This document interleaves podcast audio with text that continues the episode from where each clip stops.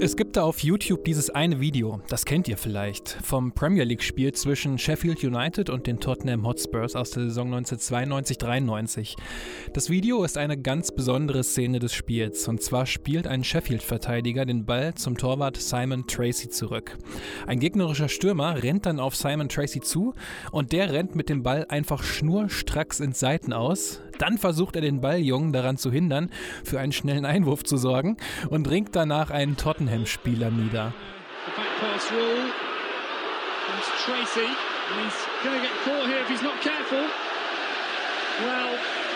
that's a typical example of just how the back rule comes. Oh, he's marauding him in here, and he has to go for his second bookable offence. Und dafür gibt es am Ende für Simon Tracy die rote Karte. Das ist wirklich ein ganz fantastisches Video. Schaut es euch gerne unbedingt mal an. Den Link dazu habe ich euch in die Videobeschreibung gepackt. Das Video ist deshalb so besonders, weil es ein ganz wunderbares Abbild dieser Zeit ist. Denn es ist entstanden kurz nachdem die Rückpassregel eingeführt wurde. Also, dass die Torhüter einen Rückpass nicht mehr in die Hand nehmen dürfen. Und diese kleine Regeländerung, diese kleine Stellschraube hat den Fußball total verändert verändert und ihn vielleicht sogar gerettet. Und das hier ist die Geschichte davon. Yeah Fußball, der Podcast mit Daniel Kultau.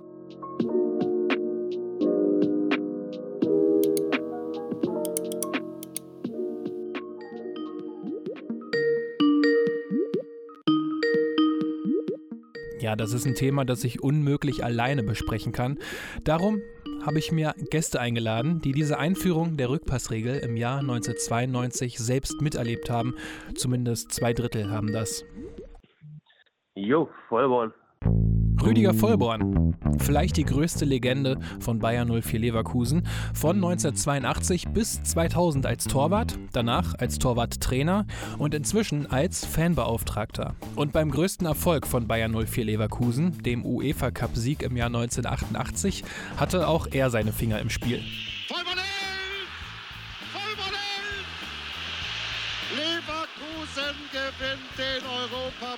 Und Rüdiger Vollborn war 1992 zum Zeitpunkt der Regeländerung quasi mitten in seiner Profikarriere.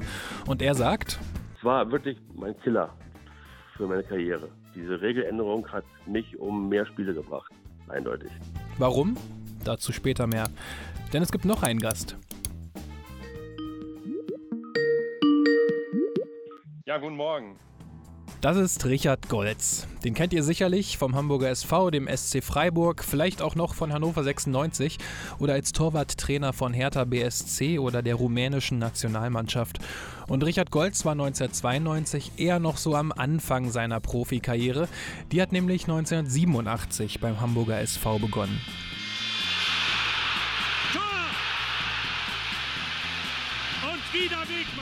Im Supercup-Finale 1987 zwischen dem FC Bayern und dem Hamburger SV köpft Jürgen Wegmann kurz vor Schluss das 2 zu 1 für die Bayern. Und dann.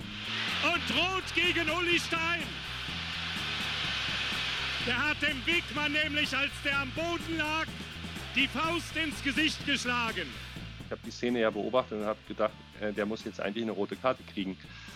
Bis es eben so weit kam, hat es noch eine ganze Weile gedauert und dann war das Spiel, naja, also da hast du nicht viel Zeit zum Überlegen. Das waren dann noch ungefähr drei Minuten. Interessanter war natürlich die Woche dann bis zum ersten Spiel, weil die war ganz schön lang. Ein konsequenter Schiedsrichter. Liebe Zuschauer, ich habe es ganz genauso gesehen. Wegmann macht das Tor, liegt am Boden und Stein schlägt ihn.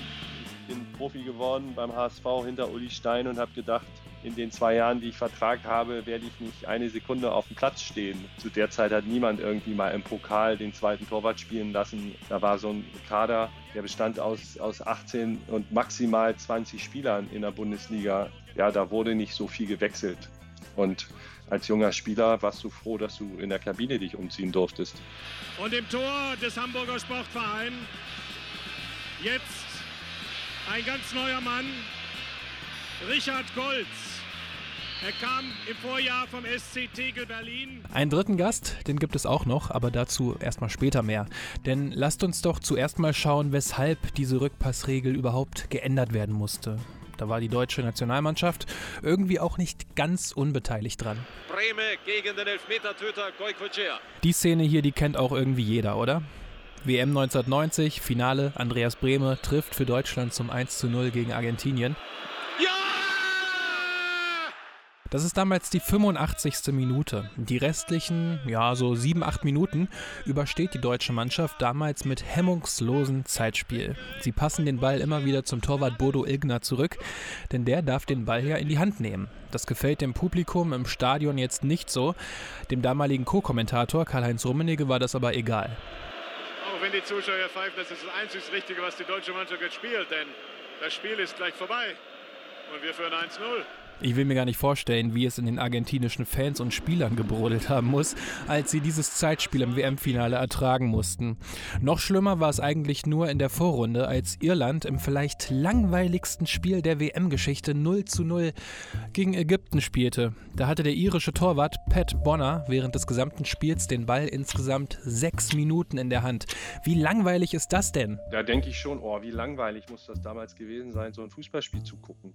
Das äh, kann man sich heute gar nicht mehr vorstellen. Also natürlich hat das Spiel enorm dadurch äh, gewonnen an Tempo. Also für alle Beteiligten, auch für die äh, Feldspieler ist es dadurch auch anstrengender geworden, weil die sich natürlich auch viel mehr ausruhen konnten, wenn der Torwart mal den Ball hatte und äh, wie oft äh, wurde da hin und her gespielt und äh, das ist jetzt vorbei. Zwei Jahre später waren dann aber übrigens die Deutschen die Leidtragenden. Da hat Dänemark im EM-Finale den Ball nämlich immer wieder zu Torwart Peter Schmeichel zurückgepasst und der deutsche Stürmer Jürgen Klinsmann musste immer wieder auf Schmeichel zurennen, damit er den Ball in die Hand nimmt und abschlägt. Klinsmann kann da einem fast schon leid tun. Und das hat Dänemark während des Turniers auch mal aus der gegnerischen Hälfte gemacht, als es knapp wurde. Und ich will jetzt damit nicht sagen, dass Dänemark unverdient Europameister wurde. Ich glaube, einen sympathischeren Europameister hat es noch nie wirklich gegeben. Aber nur an den guten schwedischen Bürgern lag es auch nicht. Nein, Quatsch. Aber naja, Rüdiger Vollborn war 1992 als dritter Torwart der deutschen Nationalmannschaft auch nominiert. Damals war das aber noch so, dass der dritte Torwart nicht zum Kader gehörte, sondern sondern eher so auf Abruf bereitstand. Aber natürlich hat auch Vollborn diese beiden Endspiele verfolgt. Und heute denkt er sich, wenn er sich dieses Zeitspiel anschaut, dass es furchtbar war eigentlich und dass die Regeländerung wahrscheinlich die richtige Entscheidung war, obwohl sie für mich tödlich war im Grunde genommen, weil es mein Spiel völlig durcheinander brachte, weil ich einfach fußballerisch viel zu schlecht war. Naja, aber wenn man sich das so anschaut, dann ist das natürlich sterbenslangweilig, was dort passiert. Ich meine, ein Team geht in Führung und dann hat der Torwart den Ball fast nur noch in der Hand.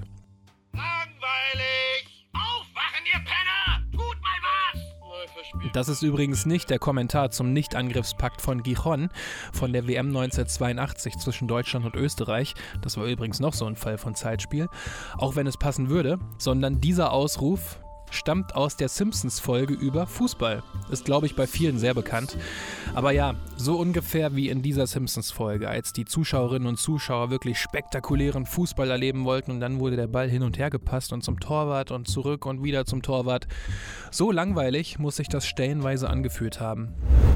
Und deswegen schreitet der Fußballweltverband FIFA bzw. das IFAB, das Internationale Football Association Board, das für die Regeln zuständig ist, auch ein und führt dann 1992 die Rückpassregel ein. Das wurde 1991 erstmal bei der U17 WM der Männer getestet und dann eben zur Saison 1992-93 weltweit, egal ob Amateur oder Profi, durchgesetzt. Und das hat die FIFA damals auch mit einer ziemlich scharfen Pressemitteilung verkündet. In der heißt es sinngemäß, dass die Torhüter einen großen Vorteil hätten. Und zwar, sie dürfen ihre Hände benutzen. Quasi sowas wie eine Superkraft, die aber nicht missbraucht werden sollte. Um den Fußball jetzt wieder attraktiver zu machen, wird deswegen nun die Rückpassregel eingeführt. Und die Rückpassregel besagt bis heute, dass der Torwart einen absichtlichen und kontrollierten Rückpass mit dem Fuß des eigenen Mitspielers nicht in die Hand nehmen darf. Kopfbälle, die sind erlaubt. Rückpässe mit der Brust, das geht auch. Aber mit dem Fuß eben nicht. Keine Chance. Und wenn der Torwart das doch macht, dann gibt es eben einen indirekten Freistoß für den Gegner von dem Punkt, wo der Torwart den Ball in die Hand genommen hat. Und das ist halt natürlich eine total gute Torchance für den Gegner, denn der indirekte Freistoß findet dann ja im Strafraum statt. Und so ein indirekter Freistoß, alle Schalke-Fans vielleicht mal kurz weghören, der kann auch mal eine ganze Saison entscheiden. Es gibt nochmal indirekten Freistoß für Bayern München. Aber naja, zur Saison 92-93 war die neue Regel also da. Gedacht habe ich mit Sicherheit, ach du Scheiße.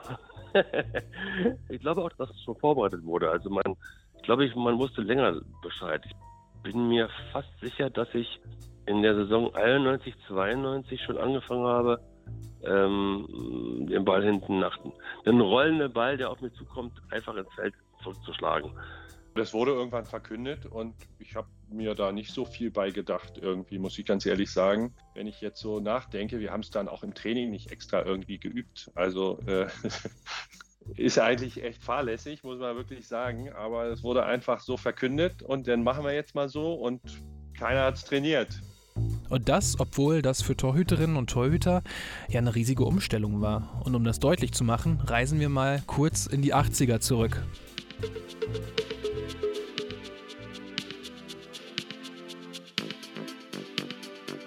Denn Anfang der 80er Jahre startet die Profikarriere von Rüdiger Vollborn. Also ich bin Torwart geworden, weil ich in der Gegend rumfliegen wollte und nicht, weil ich Fußball spielen wollte und habe mich mit dem Fußballspiel an sich eigentlich nie darum gekümmert, wie, wie ich den Ball ja, nach vorne schlagen kann oder wie ich den Ball annehmen kann. In der Gegend rumfliegen ist jetzt nicht so die ganz große Anforderung an das Torwartspiel, wie wir es heutzutage kennen. Nur damals, da war das halt noch so. Und so simpel sah das dann auch im Torwarttraining aus. In den 80ern hat es entweder der Co-Trainer gemacht, Gerd Kenschke, bei mir in meinem Falle, ähm, das war kein richtiges Torwarttraining spezifisch darauf geeicht, dass man jetzt äh, irgendwelche Fehler oder Schwächen ausmerzt. Ich muss sagen, dass ich in meiner ersten Zeit in Leverkusen mit Fred Bockhold, der damals aufgehört hatte und äh, ähm, sich um die, also als zweiter Co-Trainer sich auch um die Torhüter kümmerte, habe ich eine ganze Menge von ihm mitgenommen und dann äh, ging Freddy weg und dann kam eben halt kein adäquater Torwarttrainer nach, der auch die Erfahrung mit dem Torwartspiel hat. Deswegen wurde es eben vom Co-Trainer gemacht und der hat das sich angelesen im Grunde genommen und das war nicht so torwartspezifisch, wie es heute der Fall ist. Also der erste richtige Torwarttrainer, der kam mit Werner Friese 1993 und da wurde dann auch an, an, an Fehlern und Schwächen äh, gearbeitet. Das war damals auch bei Richard Golz nicht anders. Ich bin 1985 zum HSV gekommen, habe dann in der A-Jugend ein Jahr gespielt, ein Jahr in der Amateurmannschaft und da gab es keinen Torwarttrainer. Also das hat dann immer mal, wenn er Zeit hat, der Cheftrainer gemacht. Ich weiß gar nicht, ob wir überhaupt einen Co-Trainer hatten. Wir hatten ja noch einen Betreuer. Also wir hatten weder, weder Co-Trainer noch äh, Torwarttrainer. Wobei in der A-Jugend, der hatte es nicht gemacht. In der, in der Amateurmannschaft war das dann Gerd Volker Schock. Der war auch Jugendkoordinator. Der hat dann selber immer noch mal aufs Tor gebolzt. Aber ähm, vorher gab es kein Torwarttraining in dem Sinne. Ganz normal mitgelaufen. Also und eben auch viel gelaufen. Also weil Laufen war auch damals noch sehr angesagt. Ja, vielleicht gab es damals ja die Torhüter mit der größten Ausdauer. Richard Golz hätte wohl dazugehört. Ich war fast ein Feldspieler und wenn wir dann gespielt haben, dann bin ich halt ins Tor gegangen, so ungefähr. Ne? Also so muss man sich das vorstellen. Oder wenn Torschuss war, stand ich im Tor. Ansonsten habe ich alle anderen Übungen mitgemacht, ganz normal. Ja, eigentlich ein Feldspieler. Kleiner Einschub hier mal. Denn 1995 wechselt der damalige HSV-Trainer Felix Magath Richard Golz auch als Stürmer ein. Vielleicht erinnert ihr euch. Jugendtrainer sagen, gute Fußballer können jede Position spielen. Irgendwie muss sich Richard Golz, Torhüter des HSV, daran erinnert haben. Die Schlussphase in Rostock erlebte Richie im gegnerischen Strafraum und sein Trainer hatte richtig Spaß dabei. Gebracht hat das Ganze nichts, aber Richard Golz als Stürmer von solchen Geschichten lebt die Bundesliga. Geile Mucke, oder? Aber Richard Golz war eben mit den Füßen jetzt auch nicht völlig unbegabt, eben weil er immer wieder mit der Mannschaft trainierte. Naja, zurück zum Thema.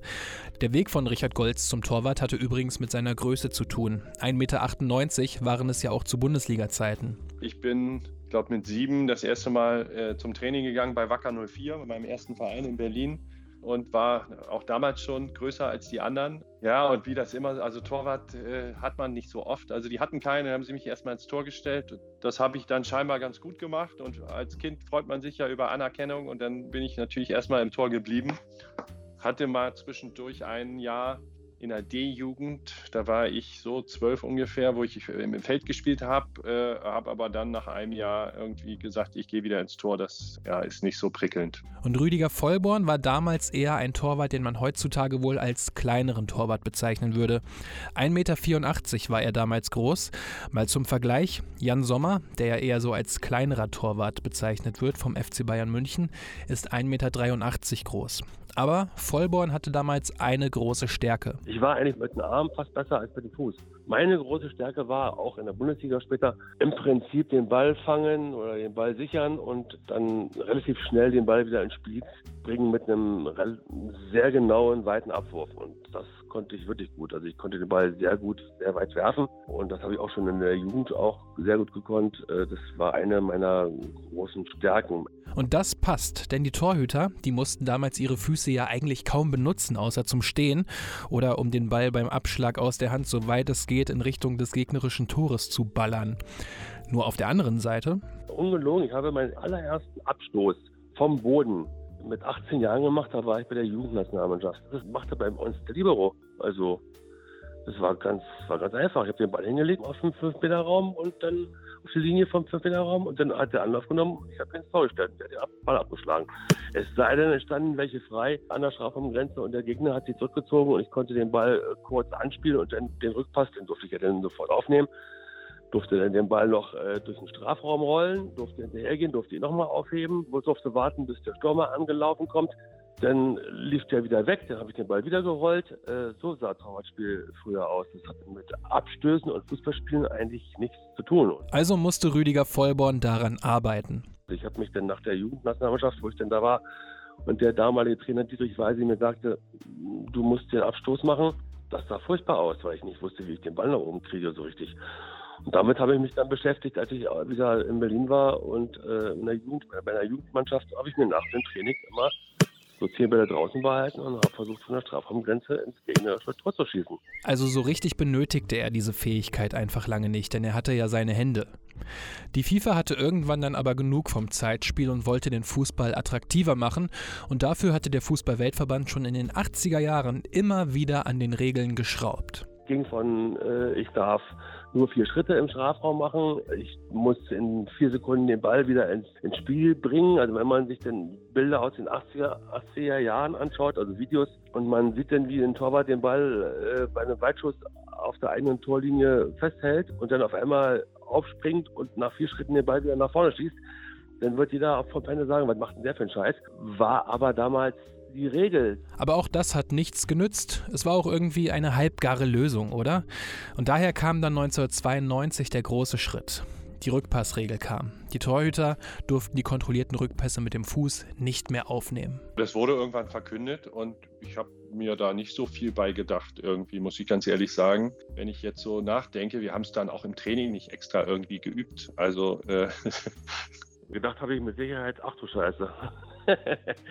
die Regel wurde ja dann auch noch angepasst. Es gab ja dann Situationen, hat der Torwart zum äh, Feldspieler gepasst, der hat ihn mit dem Oberschenkel zurück äh, und solche Dinge. Das war ja dann äh, noch erlaubt, das wurde dann irgendwann äh, nochmal modifiziert. Also wie das immer so ist, äh, man bewegt sich dann immer an den Grenzen der Regel. Ich habe das einfach relativ konsequent äh, vermieden, solche äh, Risiken einzugehen. Also hoch und weit bringt Sicherheit. Alte Regel. Zeit von der Uhr zu nehmen. Es war halt für einen Abwehrspieler wesentlich einfacher, wenn er in Bedrängnis kam, den Ball nach hinten zu spielen, was sie ja heute auch machen. Nur heute, äh, die Phase des Umbruchs im Grunde genommen ab 92 war es dann eben halt kritisch, weil die Torhüter in der Zeit bis auf wenige Ausnahmen, ich nehme mal Uli Stein, würde ich sagen, äh, Jens Lehmann, die durchaus in der Lage waren, den Ball auch anzunehmen und dann auch gezielt nach vorne zu schlagen. Da ging es nicht darum, den Ball zum eigenen Mann zu bringen, sondern da ging es erstmal nur darum, den Ball im Spiel zu halten. Und da reden wir auch nur vom rechten Fuß, wir reden gar nicht vom linken Fuß. Und das stützt auch eine super interessante Masterarbeit, die mir bei der Recherche unter die Finger gekommen ist. Die heißt Analyse des Spielverhaltens des Fußballtorwarts im Amateur- und Leistungssport sowie unter besonderer Berücksichtigung des Einflusses der Rückpassregel. Und die hat Kevin Bischoff 2018 an der Universität Wien geschrieben. Dafür hat er sich 30 Spiele vor 1992 und 30 Spiele nach 1992 angeschaut.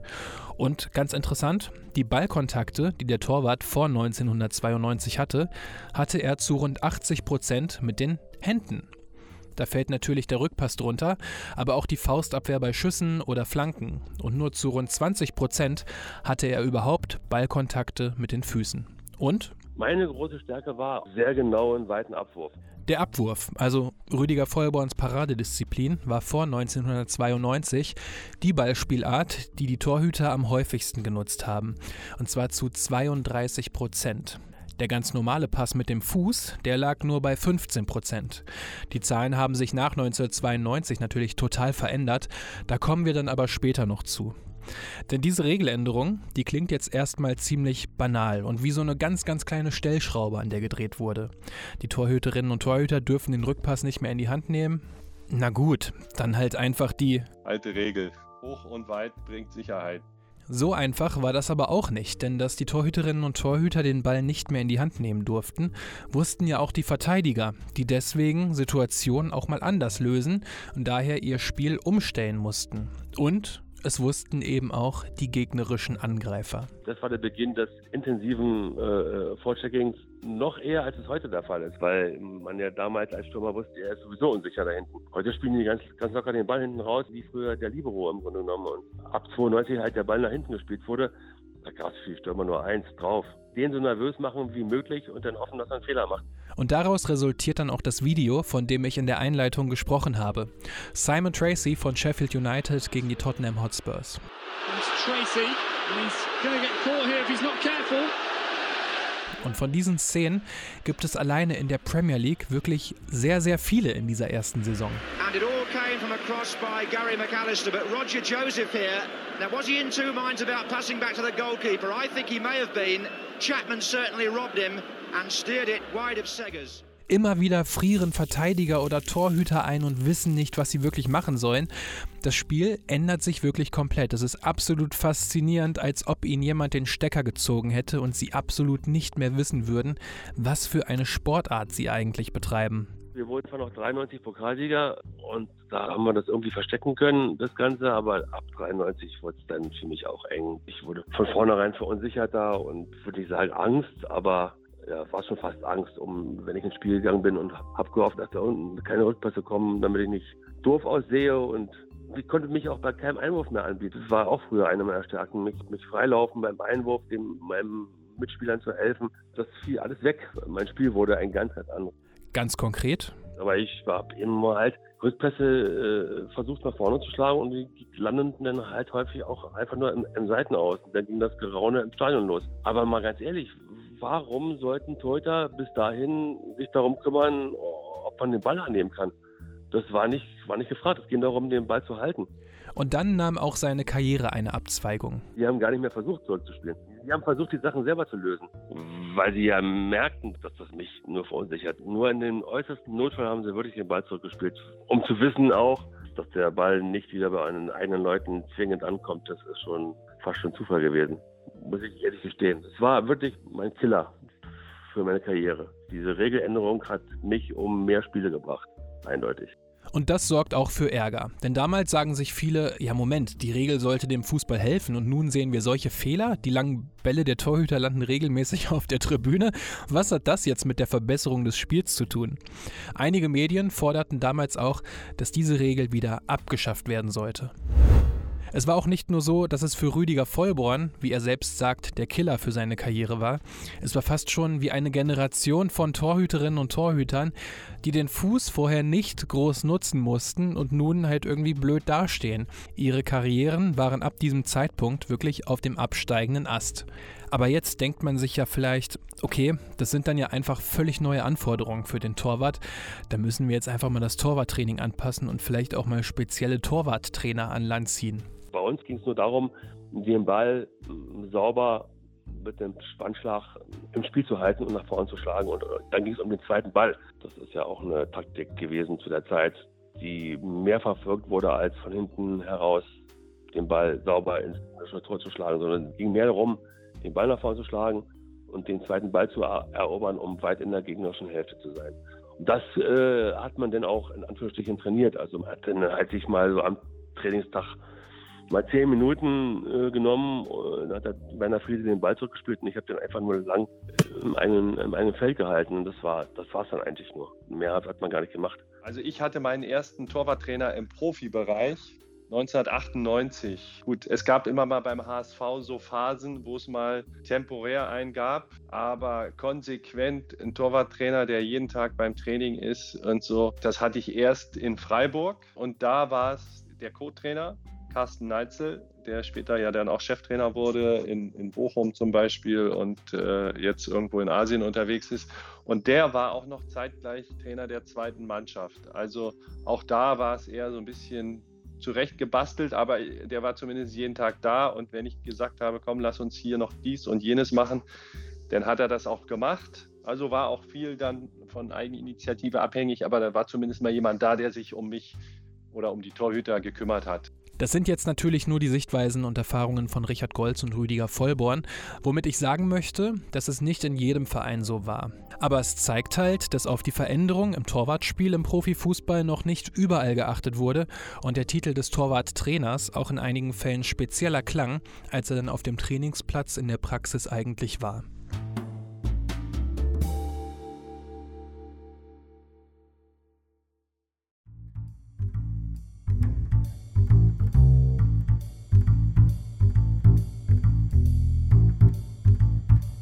Es war aber auch nicht so, dass die Torhüter jetzt durch die Reihe weg die hinterletzten Bolzer waren, die den Ball per Abschlag aus der Hand einfach so weit wie möglich nach vorne schlagen wollten. Ich meine, gut, Oliver Kahn traf 2003 mal den Videowürfel in der Arena auf Schalke, aber auch Mitte der 90er Jahre gab es schon Keeper, die ihre Rolle anders interpretierten. Die Zeit auch mit, mit Jorge Campos oder so, damals der, der, der Keeper, den wahrscheinlich viele für seine extrem bunten Trikots kennen, noch bei der WM 94 da, damals so das war ja auch so ein Keeper, der schon sehr, sehr aktiv war im Spielaufbau, gute Entscheidungen getroffen hat, auch immer versucht hat, sich anspielen zu lassen und so weiter, wenn mal irgendwelche Fehler dabei waren oder so. Das hier ist Sascha Felter, der Dritte im Bunde, den ich ganz am Anfang schon mal erwähnt habe. Er ist Journalist und auch Torwarttrainer bei Rotation Leipzig und er betreibt den Podcast Keeper Analyse. Vielleicht habt ihr den ja schon mal gehört.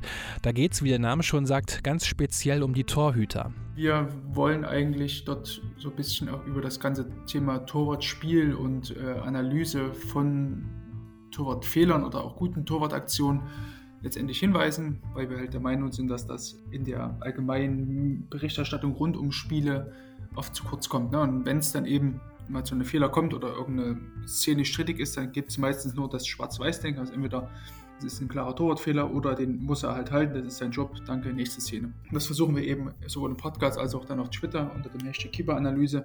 Es geht dann nie darum, irgendwelche Personen an sich da irgendwie zu diskreditieren, sondern immer nur darum, die Szene zu analysieren und auch Leuten eine andere anderen Zugang vielleicht ähm, zu geben für das Thema Torwartspiel. Und da kann dann ein Tor ins kurze Eck, wie dieses hier von Nico Schlotterbeck für Borussia Dortmund gegen den SC Freiburg, übrigens ein Ausschnitt aus dem ZDF Sportstudio. Wolf findet aber Nico Schlotterbeck, da ist es passiert.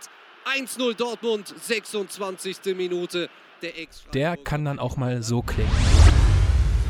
Zunächst, bevor der Schuss abgegeben wird, sieht man in dieser einen Hintertorperspektive ganz gut. Sieht man, wie Flecken kurz bevor Schlotterbeck an den Ball tritt, noch so einen kleinen Auftaktsprung macht und noch einen kleinen Tick nach vorne nochmal geht, wodurch Flecken einfach mhm. diesen einen berühmten Tick zu spät in die Aktion selber kommt. Erst als dann der Ball schon einen halben Meter oder so vor ihm ist oder einen Meter, kann Flecken quasi erst Bodenkontakt haben und dann erst in diese Aktion reingehen und dann, wie er letztlich auch den Ball versucht zu verteidigen, nämlich mit dem Block lang, setzt quasi sein linkes Knie auf den Boden und das rechte Bein geht lang äh, zur ja. Seite und auch die, die, Arme von, von sich gestreckt. Äh, da hat er einfach einen recht großen Arbeitsweg. Und während es Mitte der 90er Jahre also auch schon Keeper gibt, die ihre Rolle anders interpretieren und mehr am Spiel teilnehmen, entwickelt sich das Torwartspiel in den Nullerjahren dann auch weiter. Damals hat Rüdiger Vollborn als Torwarttrainer bei Bayern 04 Leverkusen gearbeitet und René Adler ausgebildet, den ehemaligen Nationaltorwart. Das war dann auch die Generation, die im Grunde genommen damit aufgewachsen sind. René ist 85 geboren, die anderen beiden Torhüter waren auch 85 geboren die ich bei mir der, äh, bei Bayern 04 hatte, mit Erik Tomaschke und Benedikt Fernandes.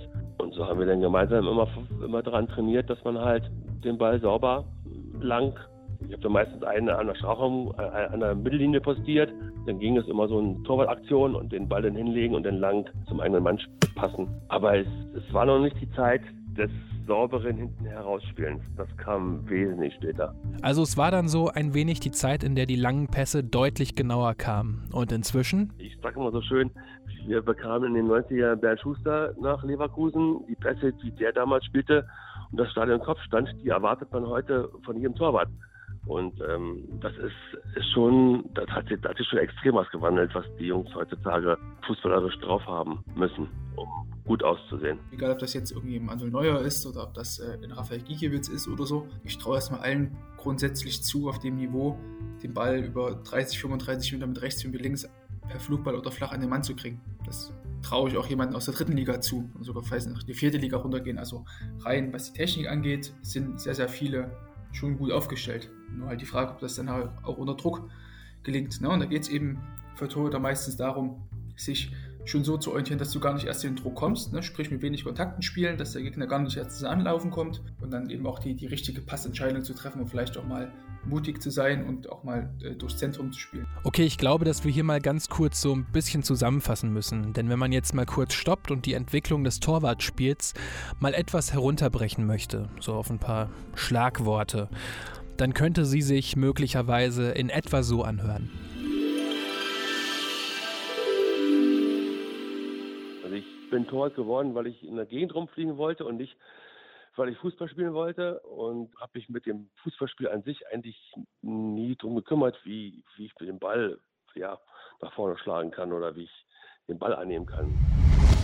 Ich habe das einfach relativ konsequent äh, vermieden, solche äh, Risiken einzugehen. Also hoch und weit bringt Sicherheit. Alte Regel.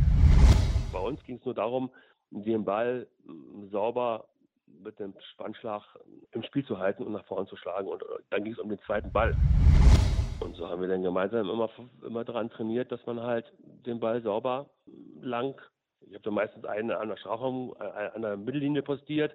Dann ging es immer so eine Torwartaktion und den Ball dann hinlegen und dann lang zum eigenen Mann passen.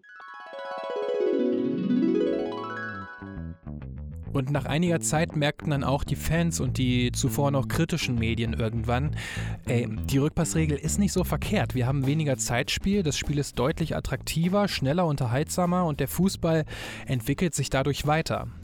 Und so in den vergangenen Pi mal Daumen zehn Jahren kamen dann die nächsten Schritte dazu. Einerseits in den 1 gegen 1 Situationen. Wenn wir uns so 1 gegen 1 Verhalten früher anschauen, so Anfang der 2000er oder vielleicht auch schon noch in den 10er Jahren, haben wir ganz, ganz oft gesehen, dass Keeper einfach nur auf Gedeihen Verderb rausgestürmt sind und äh, versucht haben, da irgendwie dran zu kommen. So Team Wiese oder sowas ist halt meistens noch irgendwie mit der, Sto mit der Stolle dran gekommen, so, ne? Und lagen dann eigentlich eher ähm, auf dem Rücken am Ende, als der Ball dann an ihren Körper ging oder der Ball dann im Tor landete oder wo auch immer. Und mittlerweile sieht man eher, dass Keeper da, vor allem auch so Mark Flecken bei Freiburg, wesentlich zurückhaltender ist und einfach ein bisschen mehr abwartet.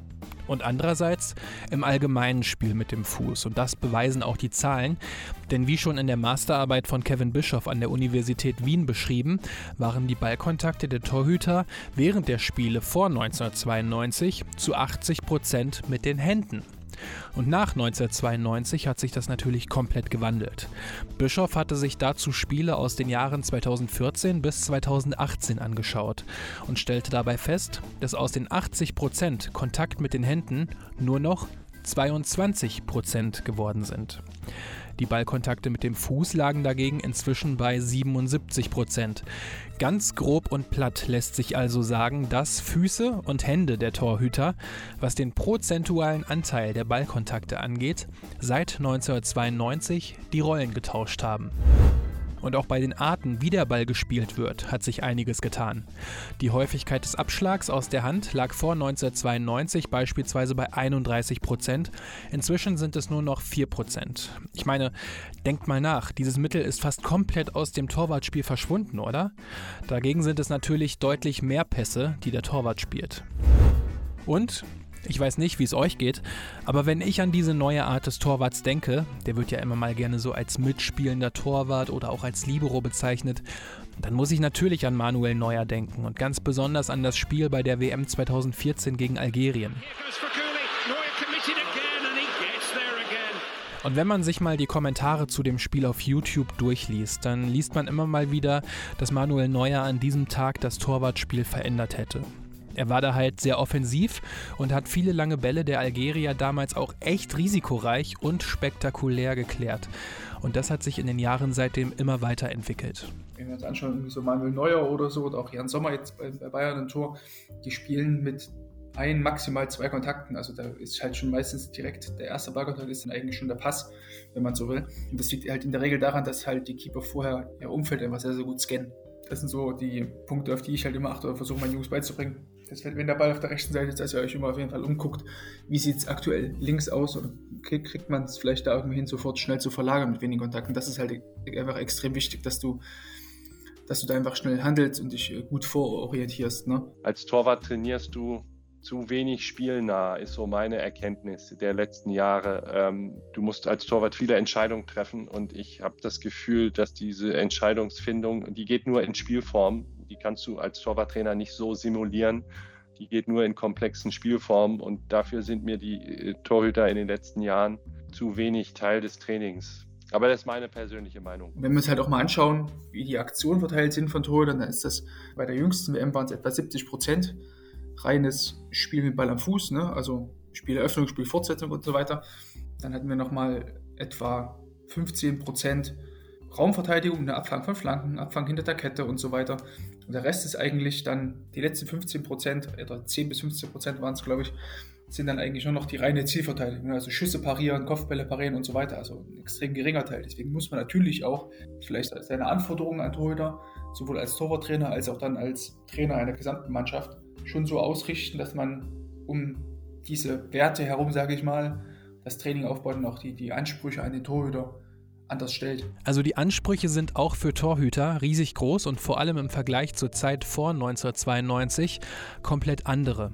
Und da stellen sich zwei Fragen. Die erste, so ein bisschen, wer vereint diese Ansprüche aktuell denn so am besten? Wenn ich mir jetzt irgendwie einbauen müsste, ein Keeper wird halt auch ganz viel von dem, was Oliver Baumann halt macht, mit drin sein weil er, finde ich, so ein extrem technisch sauberer Keeper ist, der sehr, sehr aktiv im Raum einfach agiert. Also sieht man ganz oft bei Szenen, in denen ähm, gegnerische Flügelstürmer ähm, Richtung Grundlinie tribbeln, sieht man ganz, ganz oft, dass Olli Baumann sich schon ein, zwei Meter ins Feld quasi hinein verschiebt, um irgendeine Flanke abzufangen. Das taucht dann nirgendwo auf irgendeinem Blatt auf als gehaltene Großchance oder vereitelte Großchance, ne, sondern halt als abgefangene Flanke, die natürlich dann nicht ganz so spektakulär wirkt, als würde er jetzt dann quasi auf diesen äh, Schuss, dann, der dann oder Kopfball, der dann vielleicht irgendwie auf sein Tor kommt, äh, da reagieren, sondern er versucht es halt irgendwie vorher zu lösen. Ähm, ähnlich auch Marvin Schwebe oder Gregor Kobel, also finde ich auch ähm, ganz fantastisch, was er da macht.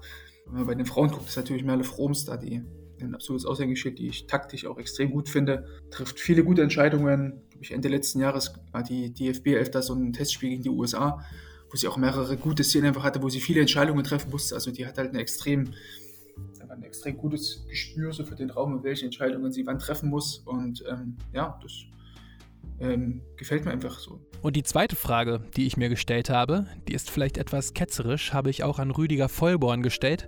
Und zwar, waren Torhüter vor dem Jahr 1992 überhaupt richtige Fußballer? ja, das kann ich dir ganz genau sagen, weil, weil ohne, ohne einen Spieler, der als Torwart gekennzeichnet ist, darf der Schiedsrichter das Spiel gar nicht angreifen. Also ist, ist, der Torwart der wichtigste Spieler auf dem ganzen Feld.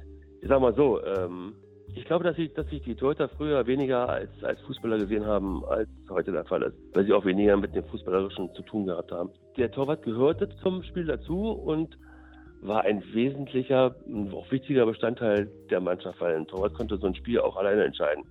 Das ist heute auch noch der Fall, wobei, wie gesagt, ich glaube, dass es viel komplexer ist, das Torwartspiel heute, als es zu meiner äh, Zeit war. Ich mag dieses Wort nicht, Torspieler. Für mich ist, ist, der Torwart immer noch in erster Linie dafür da, um auch Bälle zu halten. Aber es kommt ihm schon, schon sehr, sehr nahe, dass man, dass man den Torwart heute Torspieler nennt, äh, weil er viel mehr dem Fußball nahe ist, als es zu meiner Zeit der Fall war. Klar hat sich das Spiel des Torwarts verändert, aber deswegen muss man ihn nicht anders nennen. Also klar ist das Anforderungsprofil anders als zu meiner Anfangszeit. Aber deswegen ihn Torspieler zu nennen, ist, finde ich, albern, aber kann man machen. Also natürlich, es gibt ja auch Leute, die sagen Torsteher, Torwart, Torhüter. Und dann ist eben Torspieler auch, eine, auch nur eine, eine Abwandlung davon. Also für mich ist der Torwart immer noch ein Torwart. Es ist natürlich immer noch wichtig, dass quasi diese 15% Zielverteidigung und auch die anderen 50% Raumverteidigung einfach funktionieren, weil das ist nach wie vor das Wichtigste, finde ich, für einen Torhüter, dass er in den entscheidenden Momenten, wenn da mal ein Ball auf sein Tor kommt, dass er dann auf jeden Fall da ist und dann nicht irgendwie Bälle reinlässt, die gar nicht äh, ins Tor hätten gehen müssen. Ne? Aber ja, du, du, kannst, du kannst ja noch so ein guter Feld- oder Fußballer sein, sonst kannst du auch einen Feldspieler reinstellen. Aber wenn du keine Bälle hältst oder nicht weißt, wann du eine richtige Entscheidung treffen musst im, im Rauslaufen, wird es dann auch schwer für dich. Also Torhüter vor 1992, klar. Das waren Fußballer, halt nur andere. Und auch andere, als sie heutzutage sind. Und da jetzt diese Schablone anzusetzen und zu sagen, okay, wir gehen die Entwicklung jetzt noch krasser weiter und stellen irgendwann einen Spieler ins Tor, der ganz salopp gesagt jetzt ein Joshua Kimmich mit Handschuhen ist, ist ja auch nicht die universelle Lösung. Schwierig zu sagen. Also ich glaube, dass es nicht mehr diesen einen krassen Quantensprung geben wird. Also nach der WM zu 14, als gefühlt jeder Manuel Neuer sein wollte und ähm, einige Mannschaften da gefordert haben, dass da ihr Keeper auch so weit draußen mitspielt und ähm, dazu die Bälle da hinter der Kette so weit vorne abfängt da hat man auch, glaube ich, gesehen, dass das einfach ganz, ganz selten nur möglich ist, dass ein Keeper sowas macht. Also selbst ein Neuer hat er dann auch in den Jahren, als Pep Guardiola dann noch bei Bayern war, sich auch ein bisschen tiefer noch positioniert und so weiter. Also da braucht es einfach extrem viel Glück natürlich und auch ein, Keeper, der einerseits natürlich extrem schnell ist und auch eigentlich die, die Entscheidungsfindung auf, so einem hohen Niveau ist, dass du das eigentlich über eine ganze Saison gar nicht äh, durchziehen kannst. Deswegen glaube ich eher, dass der Trend schon dahin geht, dass die Keeper zwar nach wie vor natürlich mitspielen und im Raum da agieren, aber jetzt nicht ganz so raumgreifend dort aus ihrem 16er rausschieben, wie es damals in der Fall gewesen ist. Wenn ich das Beispiel HSV nehme, die in der Zweitliga äh, spielen mit Heuer Fernandes, der das super gut macht, stelle ich mir natürlich auch die Frage, geht das in der ersten Liga auch so, wo man noch aggressiver vielleicht angelaufen wird und noch mehr Fehler nicht verziehen werden? Ist dann die Frage, braucht man da vielleicht einen anderen Torwarttyp? Der mehr Bälle halten muss, weil man vielleicht auch öfter lang spielen wird. Also bei Man City kann vielleicht auch nicht jeder Torwart spielen. Da ist der Anteil, klar, mit dem Ball am Fuß wahrscheinlich bei 99 Prozent. Und trotzdem, um die Champions League zu gewinnen, musst du halt auch mal einen Ball halten. Das ist halt einfach das, was der Torwart macht. Seitdem sich zum ersten Mal jemand zwischen die Pfosten gestellt hat. Seit dem ersten Torwart im Paradies quasi. Einen Ball halten. Und im Endeffekt sind es ja genau diese Szenen, die dem Großteil der Fußballfans im Gedächtnis bleiben. Wenn ein Torwart den Ball hält, dann kann das auch mal die Geschichte des Fußballs verändern und auch mal definieren.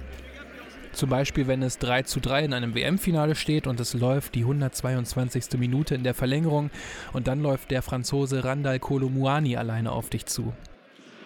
Marciniak, Junior! Oh! Emiliano Martinez hat im WM-Finale 2022 genau diesen Ball eben gehalten. Und so ist am Ende Argentinien Weltmeister geworden und eben nicht Frankreich. Wegen dieser Parade haben Millionen von Argentinierinnen und Argentiniern gefeiert. Wir haben sicherlich alle mal die Bilder aus Buenos Aires gesehen.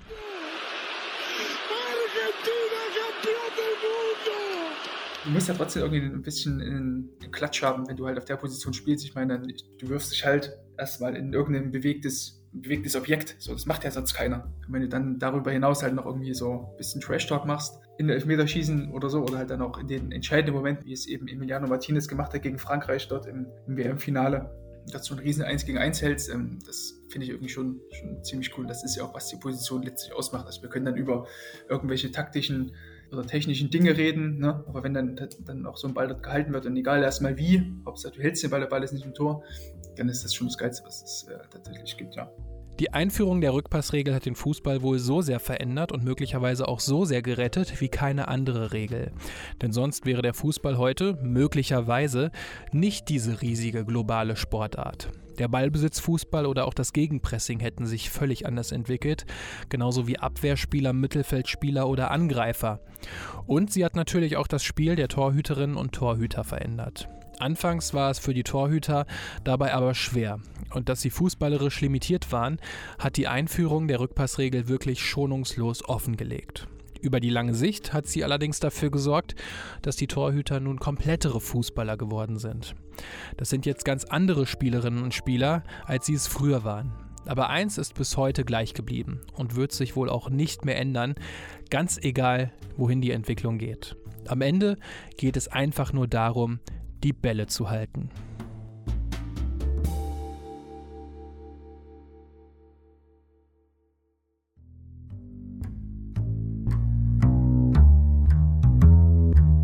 So, das war die Episode über die Einführung der Rückpassregel im Jahr 1992. Und das ist ganz witzig, weil ich wollte das eigentlich nur als kurze Shorts machen, also als kurze Episode halt einfach nur. Und habe dann erstmal, und das war wirklich wie so ein, wie so ein Rabbit Hole, ne? Ähm, ich kam immer tiefer rein und habe dann so gemerkt, okay, das hat sich ja nicht nur für die Torhüter geändert, sondern auch für die Verteidiger und Angreifer. Und äh, wie müssen die sich da gefühlt haben? Wie, wie war das und äh, wie haben die das erlebt? Und von daher hatte ich super Bock, das mit irgendwelchen ähm, Leuten zu besprechen, die das selbst damals miterlebt haben. Und bin da super, super froh, dass ähm, Richard Golz und Rüdiger Vollborn dazu gesagt haben und Bock hatten und das auch alles super geklappt hat. Ich denke, das sind super interessante Geschichten geworden. Und ähm, ja, das hat einfach richtig, richtig Spaß gemacht, diese Episode hier ähm, von Anfang bis Ende zu gestalten. Und auch vielen lieben Dank auch an Sascha Felter, der hatte auch sofort Bock und hat mitgemacht und ähm, sind auch super interessante Ansichten von ihm. Also vielen lieben Dank nochmal an euch drei, ähm, dass ihr daran teilgenommen habt. Das hat mich sehr gefreut. Das war sehr interessant und ich glaube, da sind coole Eindrücke zusammengekommen, die ähm, ja dieses ganze Thema nochmal sehr bereichert haben, würde ich sagen. Ja. Jetzt natürlich auch die Frage so an euch, wart ihr vielleicht sogar 1992 dabei, als die Rückpassregel eingeführt wurde? Ähm, könnt ihr gerne mal so ein bisschen berichten, wie das bei euch war. Ähm, fandet ihr das damals gut von Anfang an oder wart ihr auch ein bisschen skeptisch? Gehörtet ihr zu diesen kritischen, zu der kritischen Seite, die gesagt hat, nee, guckt euch mal an, was die Torhüter da machen, das geht überhaupt gar nicht. Äh, bitte wieder Rückpassregel abschaffen oder fandet ihr das von Anfang an ganz gut? Ähm, Schreibt es doch gerne mal in die Kommentare. Die ganzen Daten gibt es natürlich ähm, in den Shownotes oder auch direkt auf yeahfußball.de. Und da gibt es natürlich auch die ganzen Daten zur Patreon-Kampagne, falls ihr den Yeah Fußball Podcast unterstützen wollt oder auch zum Yeah Fußball Shop. Da gibt es Shirts, Hoodies und auch Pullover. Und ähm, ja, da würde ich mich sehr freuen, wenn ihr den Podcast unterstützen wollt, wenn es euch gefällt. Und ansonsten freue ich mich natürlich auch super dolle, wenn ihr den Podcast einfach nur abonniert auf euren Podcatchern oder auch eine gute Bewertung da lasst. Das wäre wirklich ein warmer Mantel für mich, wie Louis van Gaal mal gesagt hat. Alles klar. Dann wirklich vielen lieben Dank auch, dass ihr hier zugehört habt. Und wie gesagt, vielen lieben Dank nochmal an Richard Golz, Rüdiger Vollborn und Sascha Felter fürs Mitmachen.